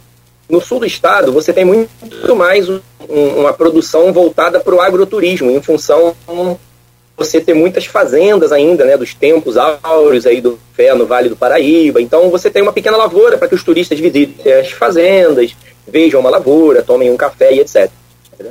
Mas em geral você não tem uma qualidade muito muito grande né, é, no quesito qualidade, os melhores cafés estão no Noroeste e na região serrana. Tanto é que, se você pegar o resultado dos concursos de qualidade do, do estado do Rio de Janeiro, os cafés que sempre ganham são da região Noroeste. E, curiosamente, esse ano, o campeão é de Bom Jesus de Itabapuana. Né? Olha que interessante, os campeões sempre eram de Varriçá. É, esse ano, o, um jovem, junto com a sua irmã, dois alunos do IF Bom Jesus eles são alunos do curso técnico que a gente é, tem uma turma avançada em Rosal. Essa turma ela tem muitos alunos, filhos de produtores, né, muitos produtores rurais ali na região de Varriçai, da região de Rosal, Calheiros, é, Arraial Novo, região é, é, rural aqui em Bom Jesus, Sabapuana e, e proximidade, que estudam aqui. E esse aluno, por meio do que ele aprendeu ali, ele resolveu fazer uma colheita seletiva, colher frutos maduros, selecionar e orientado também pela Emater, pela, é, pela, pela Luísa, que é técnica da Emater de Bom Jesus e Itabapuana, que também é egressa aqui do IF Bom Jesus, é, ele resolveu mandar uma amostra para o concurso. Ele mandou a amostra para o nosso laboratório, é, aqui no laboratório do, do IF Bom Jesus a gente provou e já identificou que era um café de excelente qualidade, e esse café foi para o concurso e foi passando de fase, passando de fase. Em resumo, ele chegou na final e desbancou o segundo colocado com três pontos de diferença. Ele bateu 90,5, 25 pontos, ou 5 pontos, se eu não me engano. É, o segundo colocado ficou com 87 pontos. Então, esse, esse aluno produtor depois participou de um leilão com a saca desse café. E esse café foi arrematado por R$ 9.500, aproximadamente, né, 9.400 e pouquinho. Tendo que uma saca de café hoje, especial, ela está na base de uns 1.000 1.800 até 2.200 reais. Então ele conseguiu 8, é, 9 é, mil e poucos reais nessa saca de café. Olha que, que, que importante. Ele só produziu uma saca esse ano, mas ele já sabe que ano que vem ele vai tentar produzir mais. Além de buscar concursos no estado e concursos nacionais, ele vai é, é buscar mais buscar mais, é, mais visibilidade, né? É, esse, esse aluno, por exemplo, também resolveu criar uma marca própria, fazer o café dele, para quê? Para ele já começar a divulgar a marca dele. Então ele vai fazer é, um, é o café que sobrou da, da, saca que ele vendeu, ele vai comercializar como café campeão do estado do Rio de Janeiro. Olha que interessante, né? Muito marketing envolvido. Então é, é um processo de, ou seja, é muita coisa envolvida nisso. Você tem um aluno do IFE, produtor rural, filho de produtores rurais na cafeicultura há vários anos, e acompanhado pela Emater, né, é, participando de um concurso estadual e ganhando então é muito importante isso. E aí, como é que funciona a questão da produção do café de qualidade? É, ela passa por alguns cuidados na lavoura. Além do cuidado com é, atuação, poda, é, preparo do solo, controle de pragas e doenças, você tem um cuidado muito importante, que é o, um dos mais importantes, talvez, que é o cuidado pós-colheita. Ou seja, esse café ele é, ele é colhido maduro, ele é selecionado na lavoura, ele é selecionado no terreno. Depois que esse café atinge a umidade certa para ser processado, retirada a casca, o pergaminho, etc., e o grão fica pronto para ser torrado, ele passa por mais um processo ainda, ele é peneirado, ele é, alguns cafés com defeitos, né, eles são catados, um café quebrado, um café brocado, etc. Então, ele tem todo um controle de qualidade ao longo de toda a cadeia de produção. Isso garante que lá no final, no pacotinho, na xícara, você vai ter um café de excelência para ser consumido. Um café muito bom, um café com padrões elevadíssimos. E aí, para o público entender o que, que é um café especial. É, o café hoje, ele recebe, ele participa, né, de, ele faz. É, é, é, ele vai, vai ser avaliado por meio de um formulário. Então, esse café é torrado, ele é aprovado por, por degustadores treinados também. Aqui no laboratório a gente faz essa, essa análise sensorial no café. E o café que recebe 80 pontos acima, ou seja, o mínimo de 80 pontos, ele é considerado um café especial. Só que de 80 a 100 pontos, você tem uma faixa muito grande. Você tem os cafés que a gente chama, são os cafés de entrada, os cafés com pontuação próximo de 80, 81, 82, 83. Você vai ter os cafés intermediários, 84, 85, 86 você vai ter os cafés acima, que são os 87, 88, 89, e aí você tem os extraordinários, que são 90 a mais, que a gente chama são cafés 90 pontos acima. Né? Para você ter uma ideia, é, o café campeão esse ano, na Semana Internacional do Café, salvo engano, ele teve 92 pontos e meio. E o café campeão no Rio de Janeiro teve 90 pontos e meio. Olha só. Então, um café produzido aqui no Rio de Janeiro orientado por professor do IFE Fluminense, por meio do projeto que a gente desenvolve, hoje tem potencial para disputar concursos nacionais. porque é um café de excelência, né? É, é, inclusive tem uma curiosidade dentro da dentro da classificação é, comercial do café, você tem as bebidas de baixa qualidade. Essas bebidas são classificadas como bebida rio, é, bebida riada e bebida riozona. O riado ele tem um defeito leve. O rio ele tem um defeito intermediário e o riozona ele tem um defeito muito forte. Que defeito é esse? É um cheiro e um aroma e um sabor de remédio, de químico. É, é, é muito ruim o sabor né, desse café. Então, são os cafés que você acha no mercado, são os cafés muito baratos. Por quê? Eles têm muita impureza, eles têm muitos grãos defeituosos, muitos defeitos, né? E um, um raciocínio, o Cláudio, que a gente precisa entender é o seguinte: café é fruta. Fruta a gente colhe madura. A gente não colhe fruta verde porque ela amarra a boca, tem cica. A gente não colhe fruta podre porque ela tem gosto ruim. Não é? Ninguém come fruta podre nem fruta verde, a não ser cajá e manga com sal, né, nos tempos de criança. Mas é, a gente come fruta madura. Fruta madura tem mais açúcar, fruta madura é mais doce, é mais bonita. Então o café também, o café de qualidade, ele precisa ser colhido maduro. Para quê? Para que ele tenha uma qualidade melhor. Né? Então o café especial ele passa por todo esse processo produtivo, sempre sendo selecionado, sempre sendo selecionado, né? desde a produção até o processo de torra. E aí você tem um café de excelente qualidade. E o Rio de Janeiro é, é, já muitos cafés especiais ali na região de Varriçai, aqui em Bom Jesus de Itabapana, é, região de Porciúncula também, regiões na atividade, você tem vários produtores que participam de concursos, que produzem cafés de excelência, né?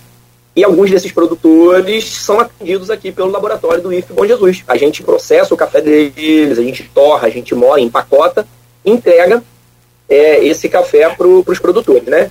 É, um, dos exemplos aí também tem um, um rapazinho, é, pode dizer rapazinho, mas ele é de Varriçai, ele tem uma propriedade lá, chama Café Boa Vista, e ele resolveu investir nos cafés especiais.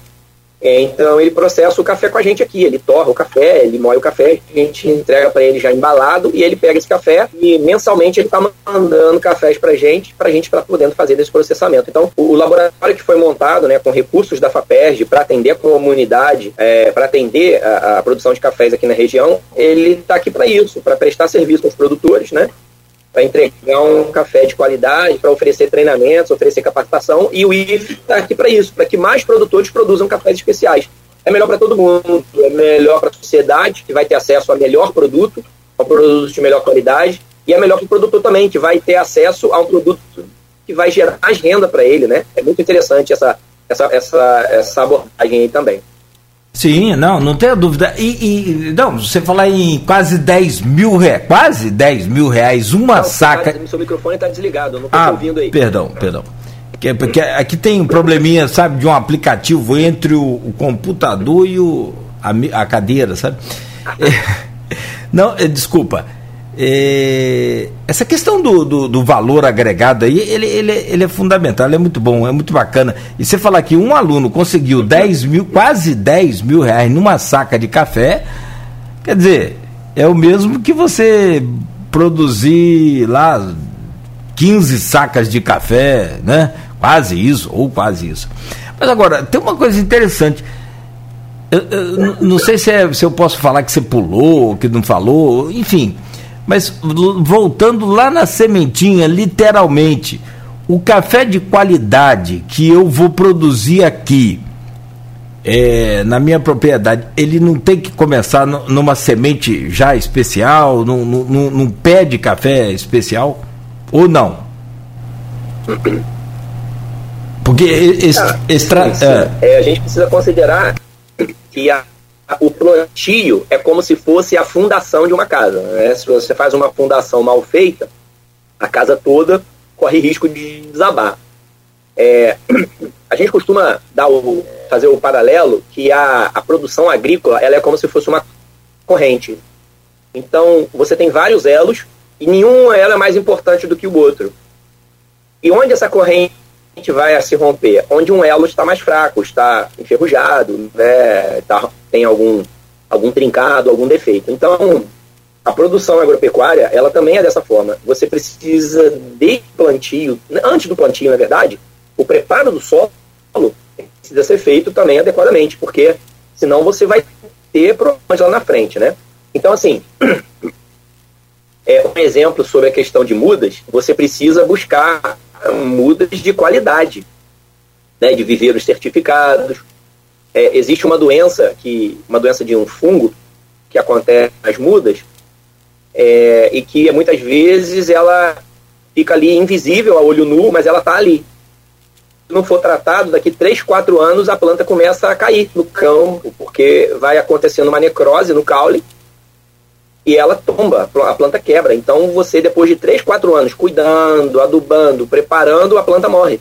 Ou seja, foram 3, 4 anos perdidos. Então é melhor você investir numa muda de qualidade. Ah, mas é mais caro? É mais caro. Mas não vale o risco de comprar uma muda barata, né, uma semente de baixa qualidade para produzir isso, não. E a respeito das sementes, hoje no café você tem o que a gente chama de cultivares. Né? Aqui na, no, no estado do Rio, no Brasil como um todo, você tem o café arábica e o café robusta, né, que é o, o Conilon é um exemplo.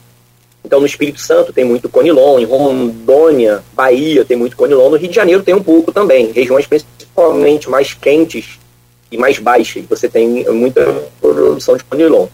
O arábica ele já vai melhor em regiões mais frescas, de maior altitude. É, em função disso, as pesquisas hoje, né, a, principalmente a Fundação Pro Café, o antigo IBC e o MAPA, eles desenvolvem é, muitas, não só essa, mas a Embrapa e várias outras é, é, entidades aí agrícolas, vêm trabalhando em variedades, em cultivares de café, que produzem melhores bebidas, produzem mais café.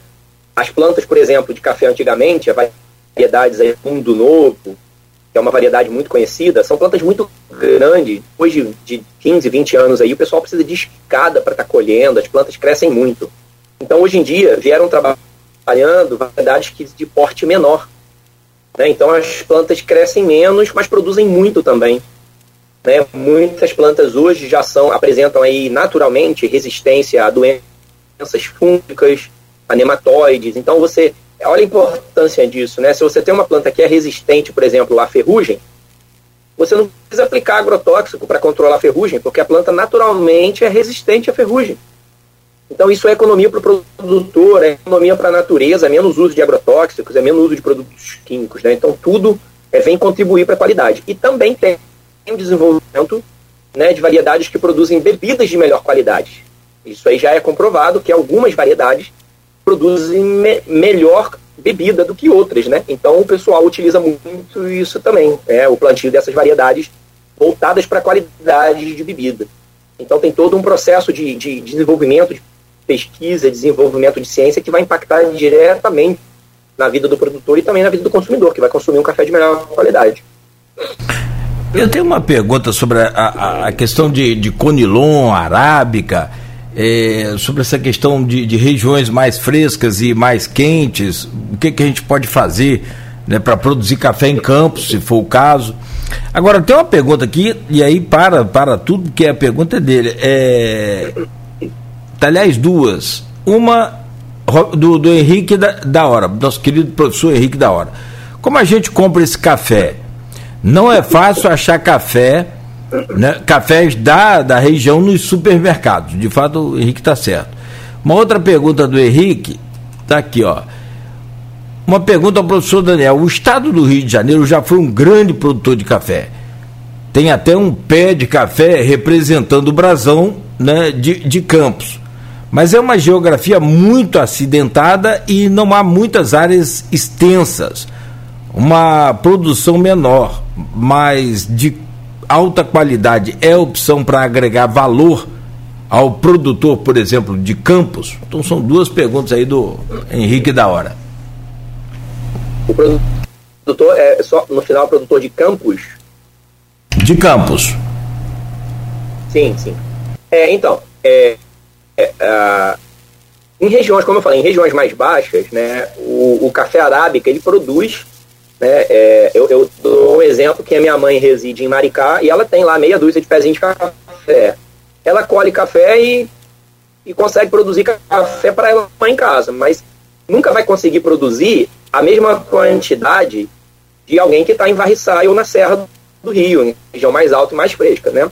Isso é uma questão de adaptabilidade da genética das plantas. É, então, em regiões mais baixas, é, o café conilon ele vai, ele se desenvolve melhor, né? Regiões litorâneas e, e, e etc. Ele vai, ele, o café conilon ele vai melhor. Então, é, seria viável produzir café conilon em campos? Eu penso que sim. Só que, é, como, como todo negócio, e a, e a produção rural ela precisa ser compreendida como uma empresa, precisa ser gerida como uma empresa, né? Com entradas, saídas, é, oscilações de mercado e etc., é, é, preciso fazer um teste. Né? Você pode pegar uma área experimental e fazer um teste nessa área, avaliar a produtividade e verificar assim, em maior escala isso aí vai ser é, viável. Inclusive, a região de Campos ela tem uma grande vantagem em, em relação a outras áreas montanhosas. E por ser uma área de planície, é, você tem uma facilidade em mecanização. Então vamos pensar, por exemplo, o norte do Espírito Santo, ele se assemelharia, de certo modo, com a região de Campos, né? Uma região próxima ao litoral, uma região baixa, uma região quente. É, o norte do Espírito Santo, o, o plantio de café conilon é em larga escala. São fazendas e mais fazendas e muito mecanizado. Por quê? Porque é tudo plano. Então você reduz a, a, a custo operacional pelo uso de maquinários, né? Colheitadeiras, tratores, caminhões, etc. Isso tudo pode ser programado nesse sentido.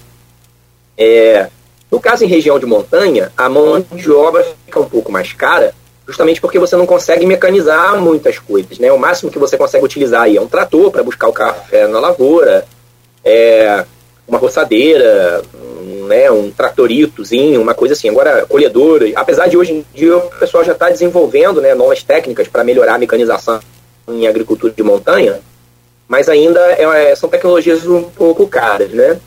Então, assim, é, precisa ser feito um teste, né? Avaliar, verificar a viabilidade disso, porque pode ser realmente uma cultura de interesse para a região. Inclusive, falando do café conilon, existe um mito, né? de que o café conilon é um café ruim, de qualidade ruim, que não presta, que ele é pior que o Arabe. Isso é um mito, realmente. É, é, principalmente o Incafé e a Embrapa também, já tem hoje trabalhar em melhoria de qualidade, variedades e, e cultivar e clones, né?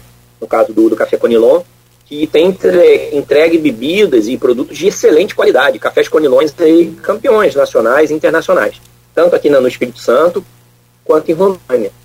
Então, o café Conilon hoje ele também é um café de qualidade. Né? Dizer que o café Conilon hoje não presta, é um café ruim, isso não é verdade, isso não procede. É, é, o café Conilon ele, ele realmente é um café de qualidade, só que é um café totalmente diferente do arábica em vários aspectos, tanto no aspecto genético quanto no aspecto de sabor e aroma. Né? São cafés totalmente diferentes aí. Agora, a outra pergunta do professor Henrique é a respeito de como acessar esses cafés especiais.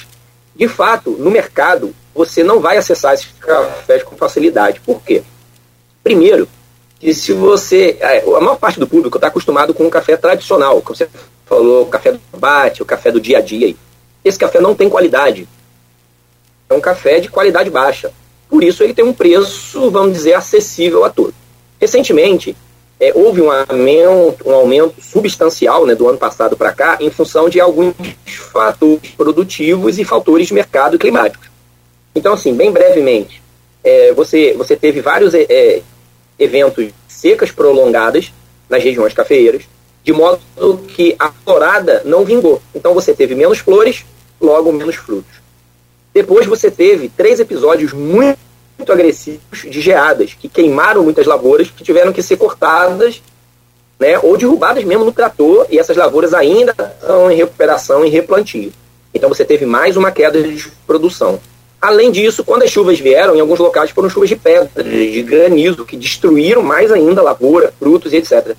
Então você teve é, eventos climáticos, e aí desculpem aqueles que não acreditam na mudança climática e na alteração do clima, né? Tá, a natureza está mostrando para a gente que elas estão aí, né? aquele assim, contra, contra o que você está vendo acontecer na natureza, você dizer que isso é aleatório, isso não é verdade, né? Está acontecendo aí mais chuvas, mais inundações, mais calor, mais frio, mais geada. Isso está acontecendo em todo lugar. É, é. Isso tudo impactou muito na cadeia do café. Tá? Muito, muito mesmo.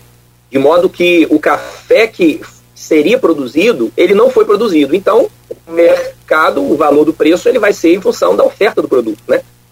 Numa oferta baixa, numa qualidade baixa, o preço é, foi lá nas alturas. Isso tudo associado também ao aumento dos insumos vinculado ao dólar, porque é, os fertilizantes, o Brasil importa a maior parte dos fertilizantes, os fertilizantes nitrogenados são produzidos a partir é, do petróleo, então também são vinculados ao preço do barril do petróleo, ao preço do dólar, né, porque o, o barril do petróleo é vinculado ao dólar.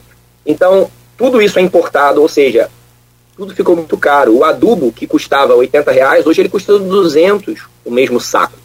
Né? A gasolina que custava ano passado, ano retrasado, 3, 4, hoje ela já está em 7.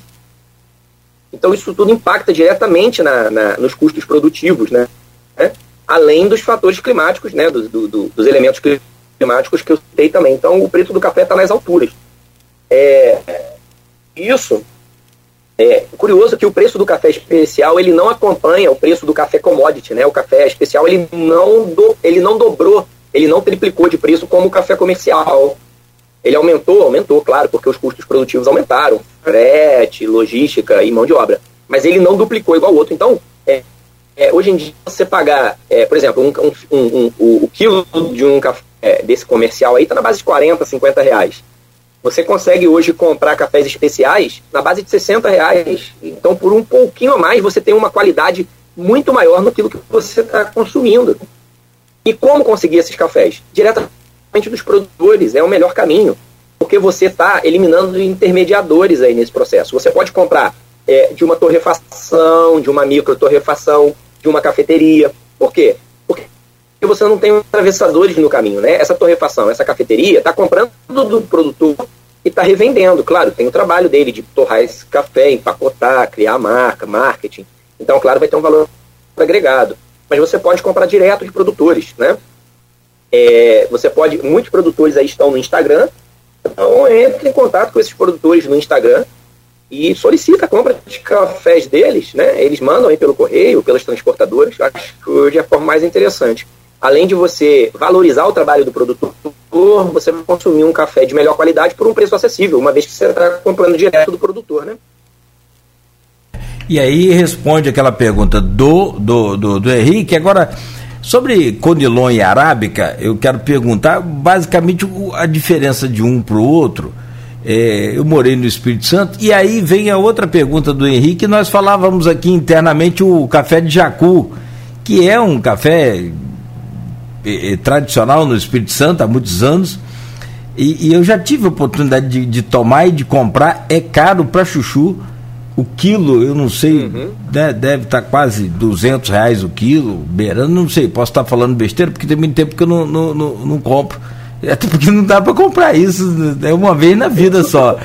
É, e tem um, tem, tem um outro também que é de. Tá, inclusive está tá num filme é, café Coque Luar.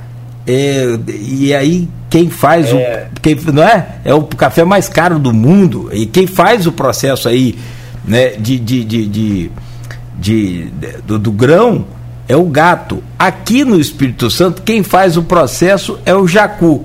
Como é que é o processo? O processo é que o, o aquela ave ela come o, o, o, grão do café a frutinha do, do café é doce quando está madura né? Um pouco doce, e ela dejeta lá o, o, os grãos. E os grãos são, caca, são catados no meio do cocô ali do, do, do, do, jacu, separados, aí todo o processo é feito e aquilo, e aquilo fica uma delícia o café. É sensacional. Já tomei o café de jacu, é um negócio impressionante. Não tem, vou falar no linguajar liberado aqui, não tem cocô no café, não é assim não. É um processo muito, não, muito bonito. Né? Então, é um outro processo também muito bacana essa coisa, né? E há um valor agregado aí incomparável, né? Sim, sim. É, é, aquilo que a gente falou, né, da colheita seletiva, de colher o café maduro, olha só o que, que a natureza ensina pra gente. O jacu não é bobo, ele não come fruta podre e nem come fruta verde, ele só come o mais maduro. Por quê? Porque tem mais açúcar, tem mais nutrientes para ele, né? Então ele absorve aquilo ali e depois ele defeca aqueles grãos, eles sofrem é, um processo fermentativo ali no, no, no intestino do animal, que é um processo único, né? E depois esses grãos são retirados ali da, das fezes, eles são secos ali nas fezes, são, são processados. E ele é, ele tem esse preço caro não só pelo sabor e qualidade, mas é pela raridade, né? Porque a quantidade produzida é muito pequena, né? É igual eu falo, eu, eu, eu também sou produtor lá no sítio, eu, acho o café do Jacu, mas, por exemplo, esse ano eu coletei 1,3 kg só. Então, quando você vai processar, torrar esse café, isso aí não vai, vai cair para uns 800 gramas de torrado, né? Então não dá nem para vender, né? é só mesmo para você provar, tomar aqui, né? ter um café diferente para você é, experimentar e tudo, né? E existem pelo mundo afora é, vários cafés que são produzidos aí por, com animais, né? Existe um café do elefante, também o, o elefante consome alguns grãos de café, peca, é, tem esse do jacu aqui no Brasil, do copiluac lá na Ásia também, são cafés muito exóticos, né? Mas essa, essa questão na agregação de valor dos cafés é muito interessante. E isso tem a ver também com o desenvolvimento da ciência. É, hoje em dia tem uma onda, uma procura grande dos cafés fermentados. Esses cafés eles são colocados em solução com micro-organismos e esses micro-organismos é, promovem alterações é, físico-químicas ali né, no café e, e promovem, é, ampliam sabores nesse café. Então, eu vou dar um exemplo aqui. A gente fez um teste no café eterno que a gente produz aqui. O café já era muito bom, era um café 86 pontos. Esse café, depois de fermentado, ele foi para 88,25, ou seja, ele aumentou 2,25. Aí vamos fazer um raciocínio agora em números. É, como que é feito o preço do café especial? A cada um ponto, eu tenho uma agregação de mais ou menos 100, 150 reais no preço da saca do café. Então, vamos lá, muito simples. É, se o café comercial está 1.400, um café especial 80 pontos, ele seria mais ou menos 1.500 reais. Um café 81 pontos, ele já é 1.600. Um café 82 pontos, ele é 1.700. Então eu tenho essa variação. Agora pensa bem, se eu tenho um café 86 pontos, eu já teria algo na base dos 2 mil reais. Se eu aumento os pontos nesse café e trago para ele um sabor fermentado, um sabor exótico, eu consigo jogar esse café para 2.400, 2.500 reais a saca. Ou seja, isso é agregação de valor a um produto. O consumidor vai ter um produto diferenciado, um produto totalmente inovador, totalmente diferente, com sabor, com aroma muito característico. Né? E o produtor vai ter um café de melhor qualidade com valor mais agregado que vai melhorar a renda dele. Agora, isso aí é feito da cabeça? É feito. Não. É feito por meio de desenvolvimento de pesquisas científicas, né? Então, são desenvolvidos, são é, elaboradas leveduras, micro-organismos que fazem esse processo com melhor eficiência. E esses materiais são utilizados na, na fermentação de cafés sob condições controladas, condição de temperatura, umidade é, e tempo né, controlados, para que você produza esses cafés de qualidade. Eu vou falar um pouco do que eu faço lá na minha produção. É, a, a, minha produção é uma produção agroecológica, a gente não utiliza nenhum tipo de agrotóxico, e agora a gente está é, buscando, inclusive, a, a, a certificação orgânica. Então a gente faz a coleta dos micro-organismos na mata, na floresta.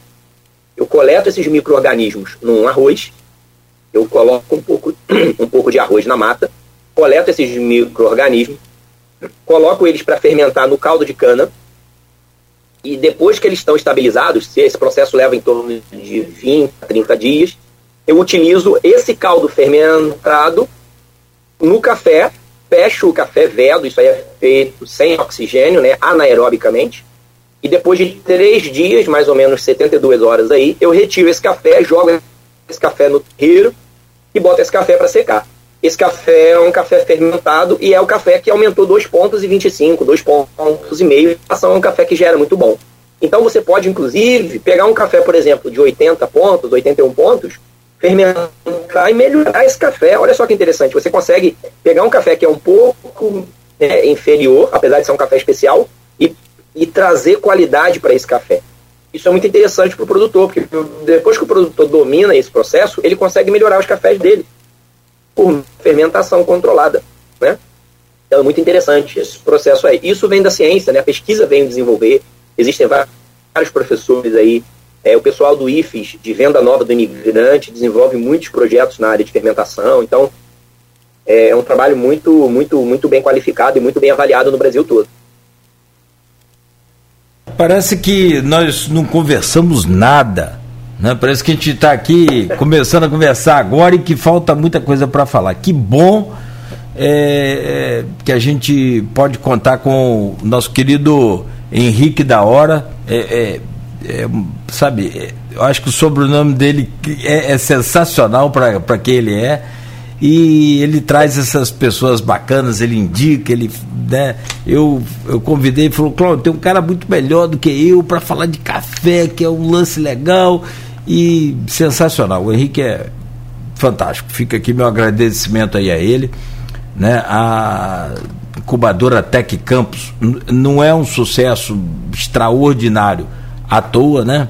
E o sucesso de vocês aí também não é à toa, não. A gente consegue entender aqui, mesmo que em poucas é, palavras, aqui, em pouco tempo de conversa, é, existe ciência, existe pesquisa, existe estudo, né? Do jeito que essa, essa turma está hoje aí com negacionismo maluco aí de vacina, de que tudo, espalhando fake news à torta e direito, colocando em risco a vida das pessoas. E agora em risco a vida das crianças é, com essas fake news, né? A, a, a, gente precisa sempre trazer aqui os cientistas e provar aquilo que é realmente mentira e desses principalmente desocupados, sem ter o que fazer para ajudar, ainda entram com fake news, com fake news para atrapalhar.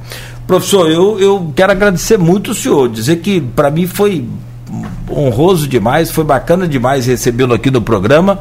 Espero que a gente esteja de volta aí em breve. Eu tive a oportunidade de fazer uma semana do, do, do agricultor, do produtor, é, aqui pela UENF, em parceria com o IFE de Bom Jesus. Foi na área de charcutaria. Eu adoro charcutaria, fazer linguiça, defumados, aquela coisa toda.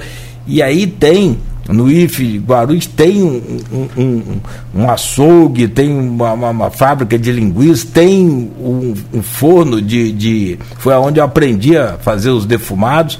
É um negócio fantástico esse IFE aí também. Muito bacana, muito bom. Né? E que você continue aí trilhando esse sucesso. E a hora que quiser, portas abertas aqui para o senhor. Muito obrigado. Maravilha, obrigado é, pela oportunidade, né, nos ajudar nessa divulgação, que é importante para a comunidade conhecer o trabalho que é feito pelo IFE Fluminense, né, trabalho que é desenvolvido pelos projetos, pelos professores, pelos servidores aqui desse instituto, tão importante aqui para a região, né, é muito importante esses canais e essas oportunidades aí, a gente está à disposição sempre que necessário, sempre que preciso, tá certo? Depois eu vou disponibilizar também os endereços, né, da, da do site da empresa Júnior, é, para quem, quem precisar de, de, de, prestação de serviços e etc., pode contar com a gente, entrar em contato conosco. Qual, qual o site? Pode falar aí, por favor. E, é alqualisjunior.com.br. Deixa eu confirmar aqui, mas eu acho que é isso mesmo. alqualisjunior.com.br É, Júnior é, Júnior é por extenso, não é JR não. Alqualis é, ah, já tá aí lá, o Henrique da Hora já colocou aqui o link, ó. alqualisjunior.com.br. Henrique é top. E o link já está já tá disponível aqui. Mas sobretudo, bom, muito, bom muito obrigado, um grande abraço, saúde e se cuide aí. Tá joia, obrigado, Cláudio. Um abraço para vocês aí, bom dia e bom início de semana para nós, né? Se Deus quiser. Em breve estaremos juntos. E olha, o programa volta amanhã a partir das 7 horas da manhã.